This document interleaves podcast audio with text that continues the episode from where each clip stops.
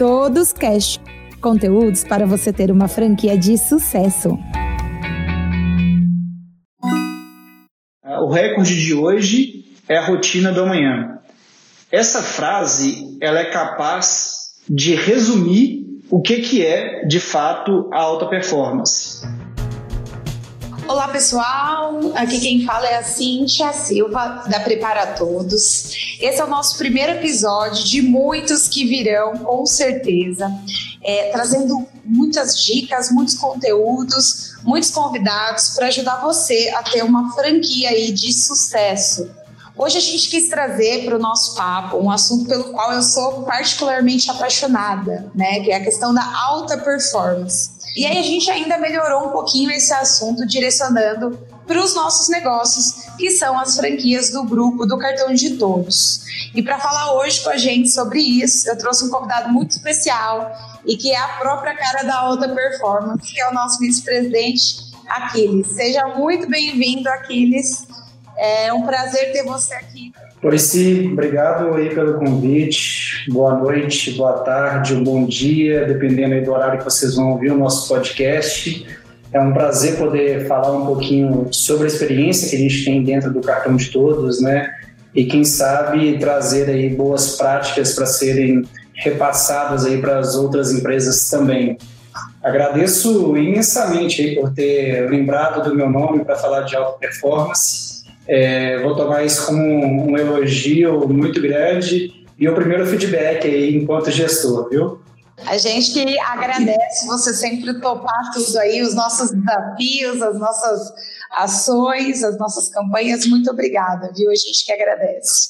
É, e para começar o nosso papo, então, sobre alta performance, eu comentei ali, né, no, no comecinho que você é a cara da alta performance. Eu falo porque eu vejo isso, né? A gente tem ali um contato é, quase que diário é, e é super verdade, porque é, eu vejo sempre essa essa dinâmica né, do seu dia a dia e você conseguindo dar conta de tudo, né?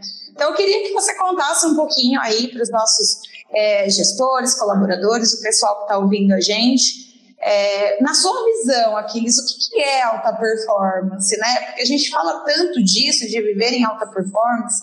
É, na sua visão, o que, é alta performance? Alta performance, talvez, né, tem muita gente que acha que é um conceito uh, muito moderno, né, da administração moderna, mas se a gente remontar uh, ah, para o passado, né, para o histórico da administração, é, a gente pode definir a, a, alta performance como uma melhoria contínua, né? Então, aquele ciclo básico do gerenciamento que a gente, é, todo mundo sabe, né? Muito bem, o PDCA, né? O Plan, Do, uh, Check, Act, uh, tudo isso é, é feito de forma contínua, né?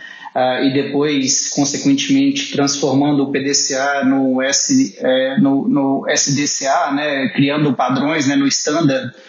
É, isso, a, a, repetição constante de, de todo esse ciclo, uh, ele leva a gente a atingir resultados sempre melhores uh, do que os resultados que a gente já alcançou. Né? Então, quando a gente fala em uma discussão teórica da administração as pessoas esquecem né, muito da, da questão da ação, da necessidade de agir, a necessidade de fazer. O segundo é estar constantemente avaliando né, esse seu fazer. Uh, quais foram os resultados alcançados uh, em razão desse, desse fazer, né, desse uh, agir é, e depois, obviamente, uh, colhendo os resultados, né, fazendo a mensuração de fato daquilo que foi alcançado ou daquilo que não foi alcançado, propor né, novas soluções, propor uh, melhorias em cima dos resultados que foram colhidos. Então, o PDCA né, e o SDCA, uh, no final do dia, eles se transformam em performance, né, eles se transformam na, naquela primeira camada daquilo que a gente tem que fazer. A gente tem a padronização das ações, uh, e aí um processo de melhoria contínua é você nunca se esquecer de continuar fazendo o PDCA. Uh, é sempre tentando uh, trazer inovações para dentro das rotinas de trabalho, é sempre tentando fazer uh, uma, uma melhor, um, jeito melhor de se fazer aquilo que estava fazendo antes. Porque aí você ganha em eficiência, você ganha em produtividade, os resultados é, é, são melhores, é, então, a alta performance nada mais é do que a aplicação constante do, do PDCA. É, então, assim, é aquela questão de a gente estar tá, é, se vigiando constantemente, né? E não fazer, é, assim, né? A gente não, não tornar é, a, nossa, a nossa rotina, o nosso trabalho inconsciente, né? Não entrar nessa questão do piloto automático. Então, sempre está é, entendendo quais são os nossos pontos de melhoria, o que, que a gente pode fazer de diferente, né, para alcançar o resultado proposto. Muito bacana. É, e aí, conta para a gente aí como que você consegue dar conta de tudo que você tem para fazer hoje, né? É, qual que é o segredo para a gente se manter assim também em alta performance? Você tem alguma técnica, alguma estratégia? Compartilha aí o segredo com a gente. Antes de, de mais nada, né, para chegar na, na, na, alta performance, é, é preciso se conhecer, é preciso uh, saber o que de fato você, uh, enquanto pessoa, você, enquanto profissional, uh, se adapta é, e como que você se adapta a aquela nova rotina que está tentando ser imposta ou então que você está tentando impor né, dentro do seu, do seu dia a dia. Primeiro é a capacidade de fato de poder medir né, aquilo que você uh, está produzindo, seja uh, em questão de tempo, então trabalhar time sheet, aquilo que eu tenho que eu, vou, que eu faço hoje é, eu faço com menos tempo do que eu realizava há um mês atrás ou há dois meses atrás. Então tem muita gente que gosta de fazer um controle primeiro pelo tempo, de time sheet. Tem gente que gosta mais de fazer um controle um pouco subjetivo da qualidade.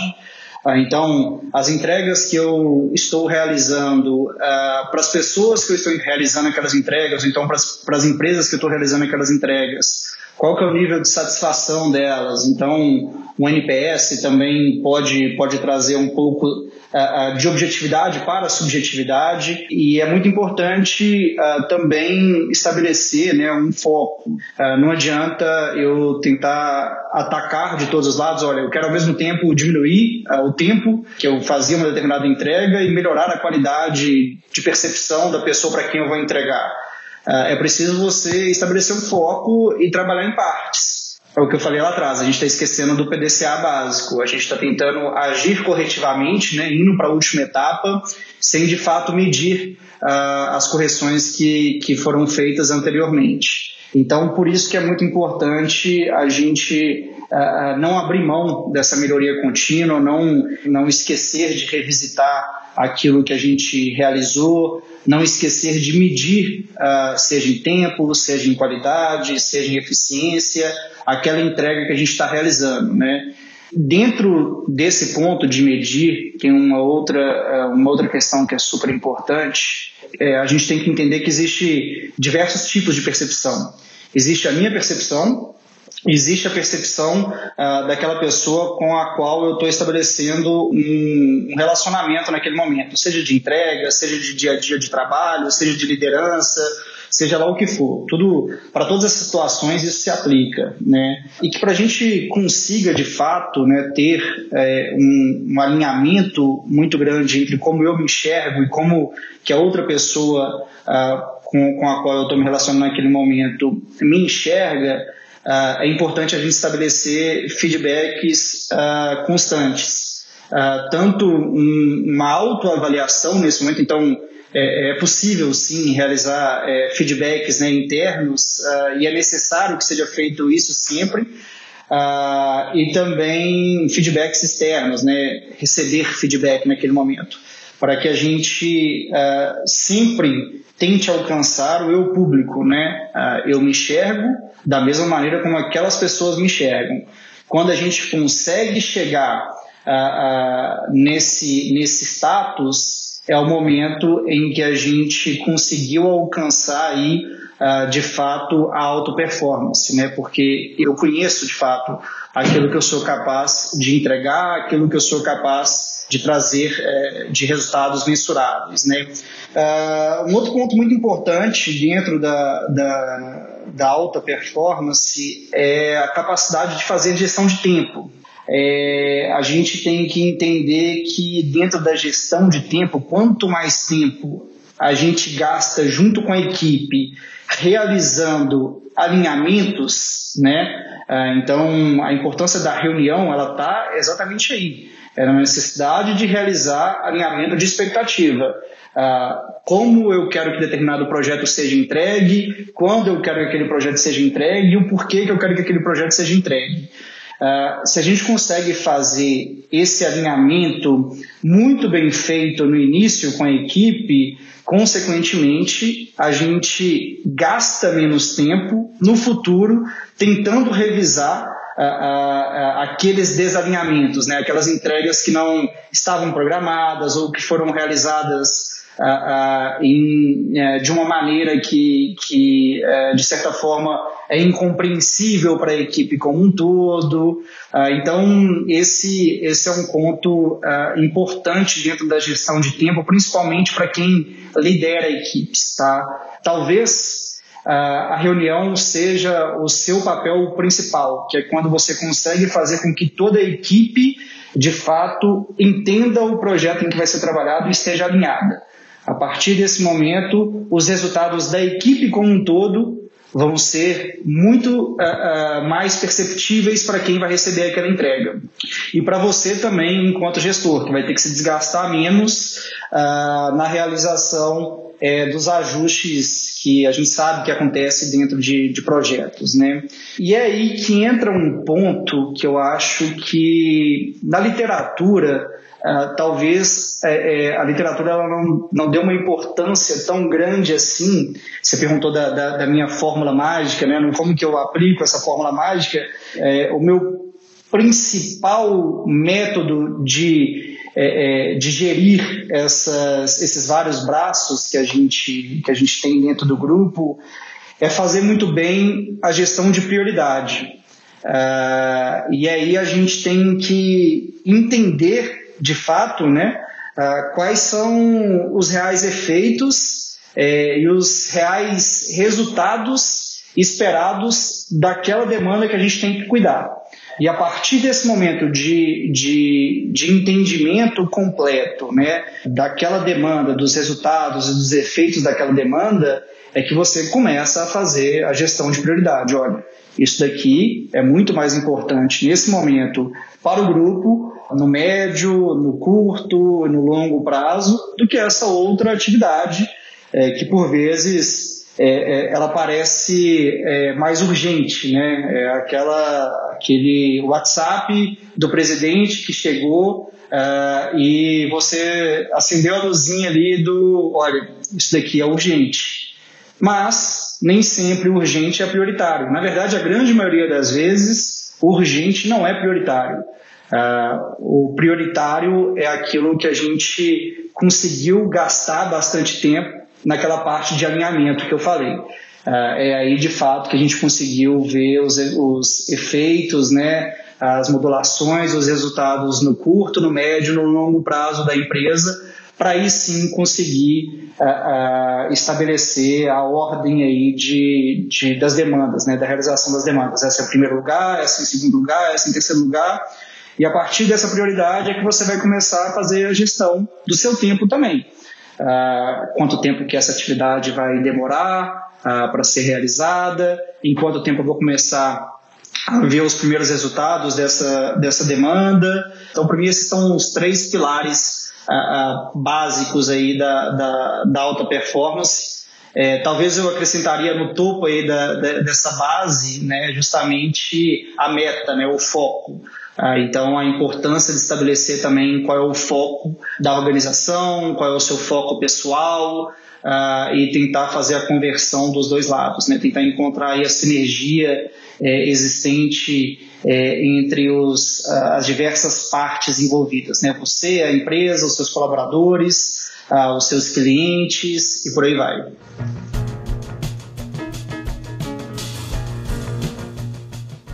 Falou da percepção, né? É, da percepção tanto interna quanto a percepção externa, né, de, de o quanto eu estou em alta performance. E isso é muito bacana, porque a gente ainda vê muitos gestores se confundindo de que estar em alta performance é ter muitas coisas para fazer. E aí, como que, como que você vê também essa, essa questão dessa, né, de ter muitas tarefas, ter a percepção de que estou sendo produtivo, mas aí eu chego no final do meu dia e falo, nossa, eu fiz tanta coisa com aquela sensação de que não fiz nada, né? Tô cansado e não sei por que, que eu tô cansado, né? É, então, como você vê essas duas, essas duas frentes, do ser produtivo e do ter excesso de coisas para fazer? A principal forma de avaliação é, de, um, de um gestor voltado para alta performance uh, é se ele está alocando correta, corretamente os seus recursos humanos. Existem diversos tipos de gestores, né? não estou querendo dizer que existe um, uma maneira correta de, de ser um bom gestor.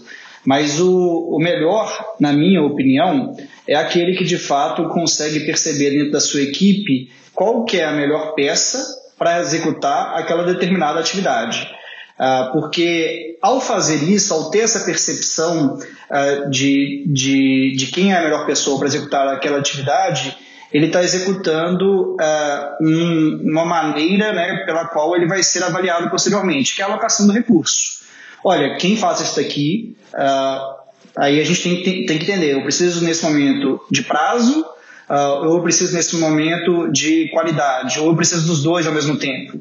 Uh, a gente tem, tem é, é, colaboradores com, com capacidade de entrega né, em função do tempo diferentes. A gente tem é, é, colaboradores com capacidade de entrega no que diz respeito à qualidade uh, diferentes. Muito em função do profissional, da experiência que ele já teve anteriormente. Uh, então, nesse momento, o que o gestor ele tem que fazer é justamente delegar as atividades uh, que ele não precisa de executar.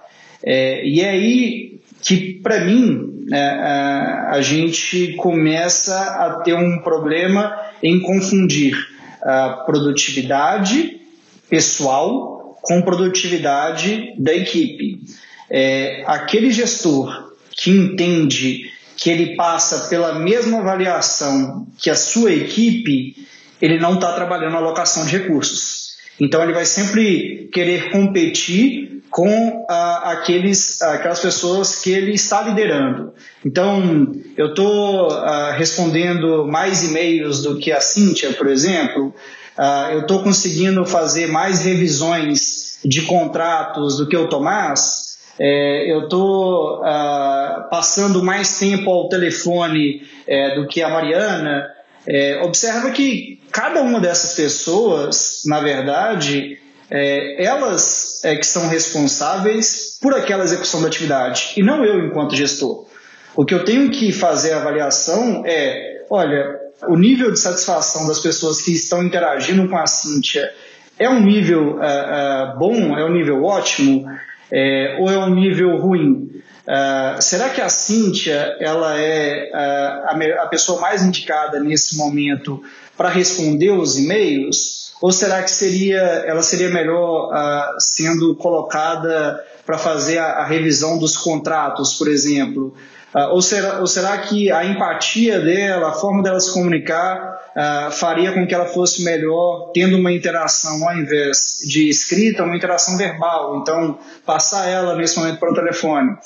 É, a partir desse momento que eu consigo entender quais são as habilidades principais da minha equipe, eu consigo alocar as tarefas uh, de acordo uh, com as habilidades de cada um deles. Agora, se eu não confio na minha equipe, é, se eu não tenho uma equipe nesse momento que eu entendo que ela é capaz de realizar todas aquelas atividades, é, é o momento em que eu começo a colocar todas as atividades para mim. É o momento em que uh, eu paro de fazer a gestão da equipe e passo a ser parte uh, executora das atividades da equipe. é, e é o momento em que eu esqueço de fazer gestão de prioridade, é o momento em que eu esqueço de fazer gestão de tempo.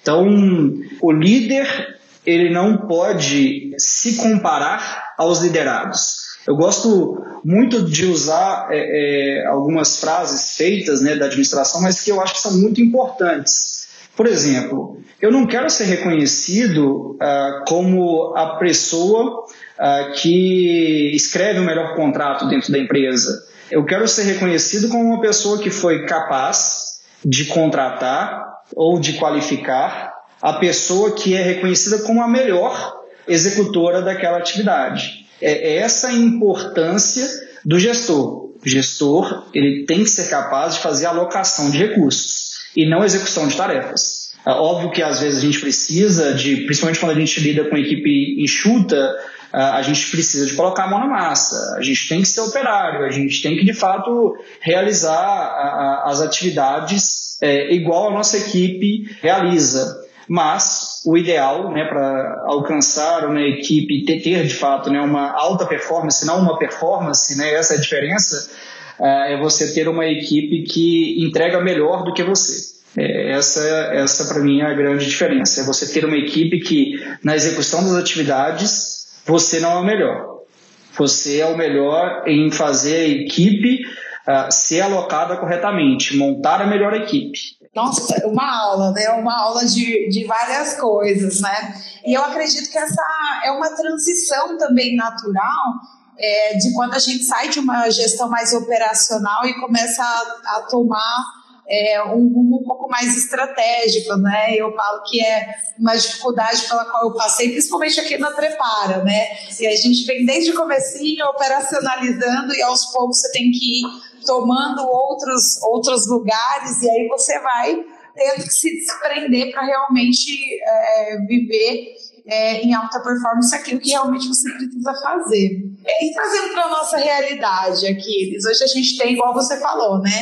É, é uma característica do grupo ter esses gestores, né, que tem mil e uma tarefas, mil e uma demandas é, para fazer. Tem alguma coisa em específico para os gerentes das nossas franquias, para os gerentes das unidades de negócios é, do grupo do cartão de todos que você considera que, que é uma questão de viver em alta performance, de ter uma gestão de alta performance dentro do nosso é, modelo de negócio, dentro das nossas, né, da, direcionado para as nossas estratégias? Uma atividade que eu acho que é primordial é, e que deve ser executada por todo gestor uh, é a atividade de recrutamento e seleção. Uh, quando você de fato participa uh, desse processo e não você delega a, a outra área ou então para um, um terceiro, né, uma empresa uh, terceirizada realizar esse serviço, é o momento em que você, antes mesmo de contratar aquelas pessoas, né, você já começou a perceber uh, o profissional que está participando daquele processo, né? E consequentemente já consegue identificar uh, se as habilidades que aquele profissional possui são as habilidades que você, uh, enquanto empresa, precisa naquele momento, né? Então volto volto ao exemplo, né? É, preciso nesse momento de ter um grande vendedor. Se eu delego para terceiros realizarem esse processo, eles podem até me trazer pessoas que tiveram experiências uh, anteriores uh, atingindo resultados excelentes. É, então, enquanto vendedor do cartão de todos, né, e eu olho para o histórico profissional de uma pessoa que está dentro de um recrutamento e seleção, obviamente que eu me procuro também, preocupo também em querer saber quais foram os resultados que ele alcançou no passado, uh, se ele já trabalhou uh, sobre regime de metas, uh, se ele está acostumado uh, com alguns conceitos aí da remuneração variável, eh, todos esses pontos. mas na entrevista eu tenho que me preocupar também com outros pontos, que é, olha, os valores que esse profissional, essa pessoa que eu estou entrevistando, carrega, são valores que eu, enquanto gestor, também carrego? E segundo, os valores que esse profissional que eu estou é, é, é, entrevistando uh, são valores que a empresa estão alinhados com a cultura da empresa? Se sim, para ambos, ou até mesmo eventualmente numa discordância uh, com os valores do gestor, mas que está super alinhado com a cultura da empresa, né? Esse, esse profissional é o profissional que é, no final, no final da, do seu período de avaliação, muito provavelmente a gente vai conseguir mantê-lo, né? Porque ele é capaz de entregar resultados Uh, bons, conforme o histórico uh, profissional dele uh, também já demonstrava isso. É, e ele é um profissional uh, que está alinhado com a cultura do, da empresa, né, com os valores que a empresa carrega. Então a gente tem a sinergia total, a sinergia daquilo que eu preciso enquanto resultado imediato uh, e daquilo que eu espero na evolução daquele profissional no futuro, sempre alinhado com a cultura da empresa. Eu li isso uh, em, em um livro, né, que é o Como Funciona o Google, acho que é isso, acho que é esse o nome uh, e eu trouxe para minha vida profissional, é, que é eu preciso de ter uma, um processo de recrutamento e seleção muito bem feito uh, para que os resultados imediatos é, sejam piores do que os resultados futuros. Por quê? Porque esse é um profissional uh, que vai sempre se desenvolver em conjunto com a empresa, porque ele vai estar alinhado com a empresa. Então, é, análise é, exclusivamente de currículo não é, não é, é recrutamento e seleção. A realização de entrevista por empresa de RH é, com, com o envio do relatório posteriormente para você não é um recrutamento e seleção. É, análise do mapa é, também não é recrutamento e seleção. Recrutamento e seleção é tudo isso e a, a, a, entrevista final do gestor com aquele candidato para tentar encontrar a sinergia uh, daquilo que o profissional acredita enquanto pessoa e daquilo que a gente acredita enquanto empresa. Feito tudo isso, e aí tem que ser uma entrevista uh, muito bem feita, porque os profissionais estão cada vez mais preparados também para passar por esses momentos né, de recrutamento e seleção, com respostas mais uh, de, de, modelos né, modelares, uh, modulares, então a gente tem que é, se preocupar em tentar encontrar os pontos, em estabelecer uma entrevista completa, criar situações que você acredita que aquele profissional vai vivenciar dentro do dia a dia uh, colocar ele é, para vivenciar uma situação de conflito durante a própria entrevista. Então, se um determinado profissional uh, disse em uma entrevista uh, que ele acredita que A sempre vai ser A, por mais que você também acredite que A sempre vai ser A, você tem que tentar estabelecer naquele momento um conflito e falar: não, eu acho que A pode virar B. Eu acho que se a gente estabelece uma curva aqui nesse momento, eu consigo fechar lá embaixo essa barriguinha aqui e vou fazer esse A virar um B. Uh, e ver como é que ele vai se comportar. Se ele vai falar, ah, eu acho que pode, sim, simplesmente para agradar, ou se ele de fato consegue firmar o seu ponto, não, acho que é impossível, e aí ele vai ter que trazer uma fundamentação em função disso, desse posicionamento. Então, acho que um processo de recrutamento e seleção bem feito faz com que você contrate um profissional que os resultados imediatos dele são piores do que os resultados futuros, porque esse é um profissional que vai sempre evoluir. Ou seja, no jogo de gestão em alta performance, a gente tem que saber escolher muito bem ali os nossos, as nossas peças, né? os nossos jogadores. Eu acho que a gente tem que procurar uh, quatro habilidades, que são quatro habilidades que, uh, independente do cargo, é, ele vai ter que utilizar dentro do dia a dia, né? que é a criatividade, a, a criticidade, a comunicabilidade e a colaboratividade. É, eu tenho que ter um, um, profissional nesse momento que consegue resolver desafios, uh, resolver problemas de maneiras diferentes. Então, por isso que eu preciso de ter um profissional criativo. Eu quero ter um profissional é, que tenha pensamento crítico, que não execute as atividades simplesmente por executar, porque senão ele vai esquecer daquela etapa de sempre checar uh, e agir corrigindo. Ele vai ficar sempre uh, usando o SDA, né, o Standard, na verdade, o modelo padrão, eu tenho que ter um profissional que tenha uma capacidade de comunicação muito boa, e a capacidade de comunicação é saber adaptar o discurso ao público que ele está conversando naquele momento, e eu tenho que ter um profissional que é colaborativo, que entenda o espírito de equipe, que entenda o espírito uh, do todo, e entenda que os resultados da equipe são sempre melhores do que os resultados individuais é, porque uma pessoa executando, né, fazendo três gols por partida, é, pode nem sempre significar vitória, porque se a defesa não não estiver agindo corretamente, esses três gols pró podem vivenciar do outro lado cinco gols contra, e aí o resultado é menos dois negativo. Eu já recebi, inclusive, essas dicas, viu, gente, do 4C. Tive essa, esse privilégio de, de receber essas dicas aí e de já conseguir começar a colocar em prática. É, e aí, caminhando para o final, é, eu sei que você gosta bastante de ler, né? Eu sou uma pessoa que também gosto bastante de ler. E, e aí eu queria deixar aí é, para você deixar uma sugestão para o pessoal, uma sugestão de livro, para a gente poder ter referências também, né? Se eu pudesse, eu vou, vou extrapolar um pouquinho, para dar três indicações, então. A primeira indicação é o 21 lições para o século 21, uh, ah, do Yuval Harari. É, para mim, uh, é um dos livros mais interessantes que eu, que eu li no, nos, nos últimos tempos.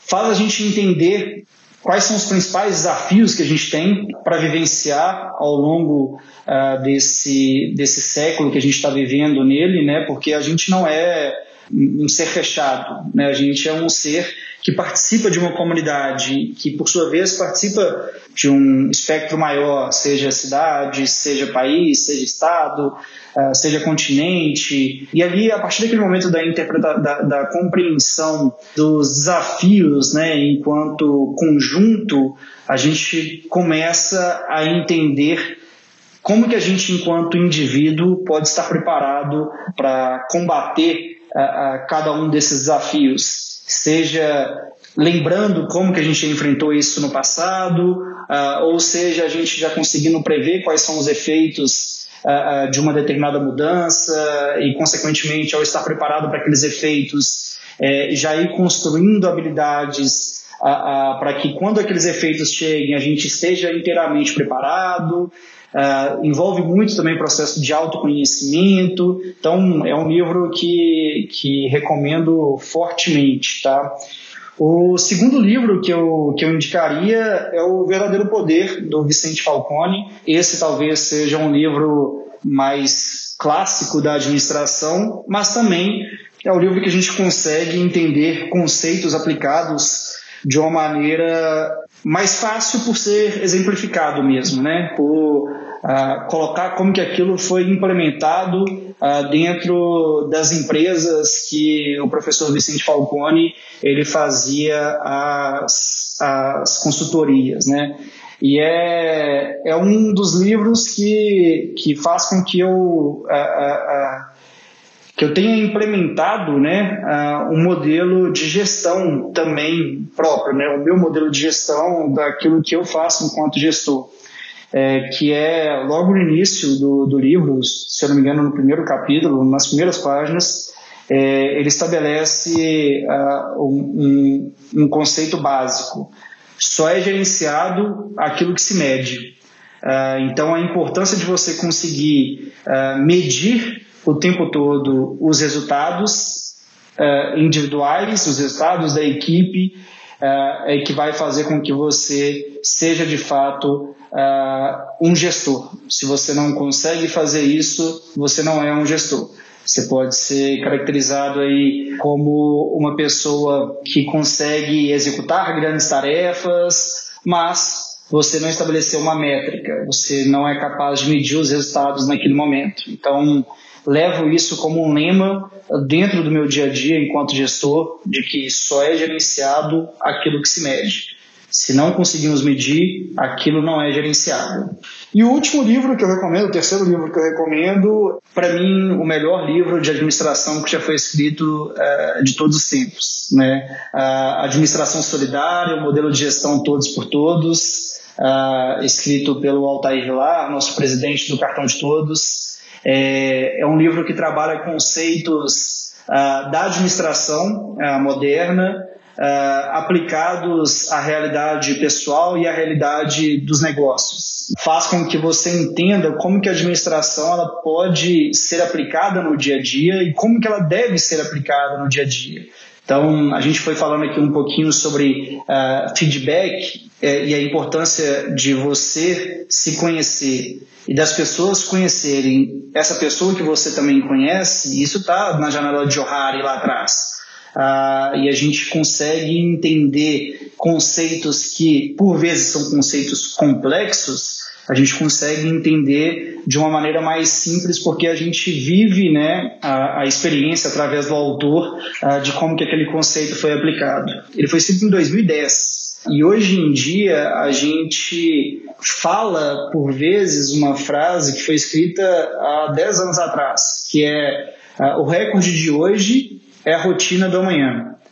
Essa frase ela é capaz de resumir o que, que é de fato a alta performance. Você estabelecer que naquele momento é, o recorde que você conseguiu alcançar hoje seja a sua rotina de amanhã, significa que uh, você está trabalhando sempre é, é, seguindo o conceito da melhoria é, contínua, né?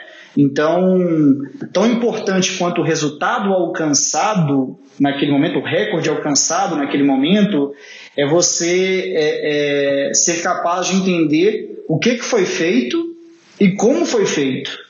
Uh, porque a partir do momento que você entende o que foi feito e como foi feito, você não vai precisar de ficar sempre repetindo as mesmas uh, atividades esperando resultados diferentes. Você já sabe que se você repetir exatamente as mesmas atividades que você uh, repetiu, os resultados vão ser os mesmos. Isso serve tanto para acertos quanto para erros.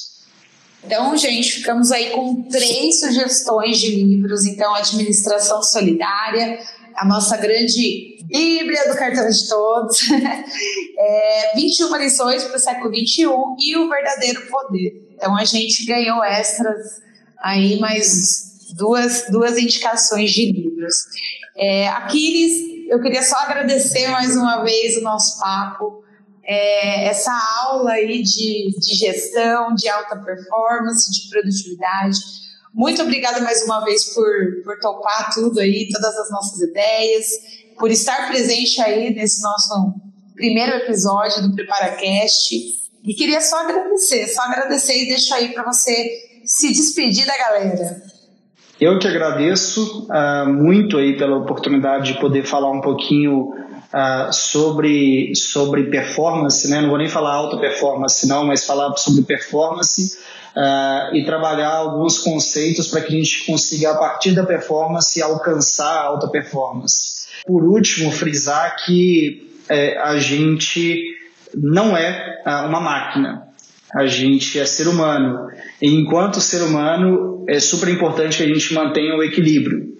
Uh, se a gente não é, entender a importância do equilíbrio, uh, a gente pode até sim produzir excelentes resultados, mas no médio prazo ou no, no, no curto prazo, em alguns momentos, a gente chega uh, em, algumas, em, em, algumas situações né, de que a gente acaba estabelecendo a produtividade acima do pessoal e o, é inevitável que algumas doenças psicossomáticas elas apareçam nesse momento. Né? O burnout é talvez a mais conhecida delas, daquelas pessoas que vão atrás da alta performance, é, porque elas esquecem da importância de trabalhar o equilíbrio, de trabalhar com equilíbrio.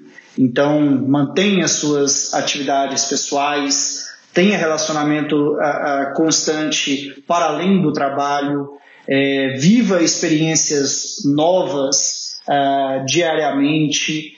Por vezes, é, pode sim se acomodar em uma determinada tarefa, mas isso não significa que você não tem que se desafiar enquanto pessoa. E não se esqueça nunca de fazer o PDCA, de fazer o ciclo básico de gerenciamento. Tá? Então, agradeço aí mais uma vez por todos aí que nos ouviram no dia de hoje uh, e agradeço pelo convite. me sinto muito honrado por ter sido aí o primeiro é, e eu tenho certeza de que esse né, é um podcast uh, que, que vai transpassar aí, uh, o universo do cartão de todos, porque a gente tem muita coisa interessante para compartilhar com o mundo. Mais uma vez, muito obrigada. Lembrando que a produção desse podcast é da Prepara Todos, a nossa grande empresa de educação do grupo, é, com a apresentação de Euzinha, Cintia Silva é, direção do Bruno Aranha, com assistência do Bueno e edição do Vinícius Sobrinho. Então, um super beijo, gente, para vocês que nos ouviram. Muitíssimo obrigada e até o nosso próximo episódio.